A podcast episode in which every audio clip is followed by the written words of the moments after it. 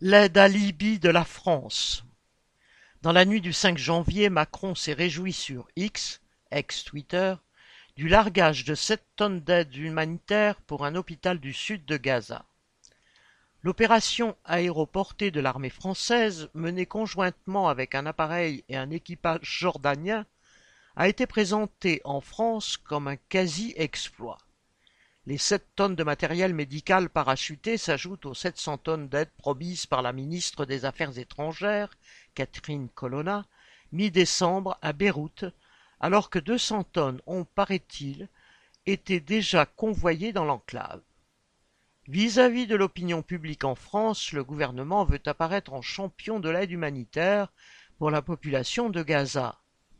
Après avoir affiché un soutien inconditionnel à Netanyahou en octobre, Macron, dirigeant d'une puissance impérialiste de seconde zone qui ne pèse quasiment d'aucun poids au Moyen-Orient, a pris quelques distances en demandant un cessez-le-feu, sans pour autant rompre les relations diplomatiques et encore moins économiques avec Israël.